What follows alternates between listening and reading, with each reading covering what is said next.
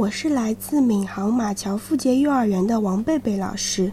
我讲的故事是我的幸运的一天。一天，一只饥饿的狐狸正准备出门找午餐，在它修爪子的时候，突然门外传来一阵敲门声。狐狸打开门，门外站着一只小肥猪。哎呀，我找错门了！小猪尖叫起来。啊，没错，狐狸喊着：“你找的正是地方。”他一把夹住小猪，使劲地把它拖了进来。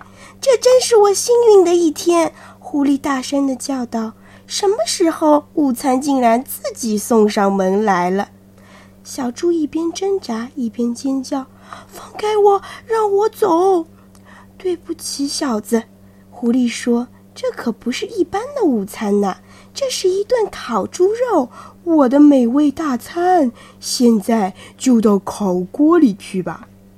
嗯，你你知道我是一只非常小的猪，难道你就不想喂饱我，让自己吃得更过瘾一点吗？想一想吧，狐狸先生。嗯，狐狸自言自语道：“它确实小了一点。”于是狐狸开始忙起来了。他摘西红柿，他做通心粉，他烤小甜饼，然后他给小猪吃了一顿丰盛的午餐。你真是一个令人害怕的厨师，小猪说。好了，狐狸说，现在呀，你是全村最肥的小猪了，给我进烤锅吧。可是，你知道。我是一只勤勤劳的猪，所以我的肉呀特别的硬。难道你就没有想过给我按摩一下，让自己能吃的吃上更嫩一点的烤肉吗？想一想吧，狐狸先生。嗯，肉嫩一点当然更合我的口味了。于是狐狸又开始忙起来了。他先推推这儿，又拉拉那儿。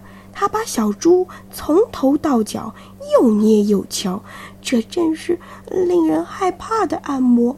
小猪说：“不过，小猪接着说，这这些日子我确实工作的很辛苦，我的背都僵硬了。你能再用点劲吗，狐狸先生？再多用一点点力气就好了。哦哦，可以了，可以了。现在再再往左边用点力气。”狐狸先生，你在哪儿？可是狐狸先生再也听不见了，他累晕过去了，连抬抬手指头的力气都没有了，更别说烤猪肉了。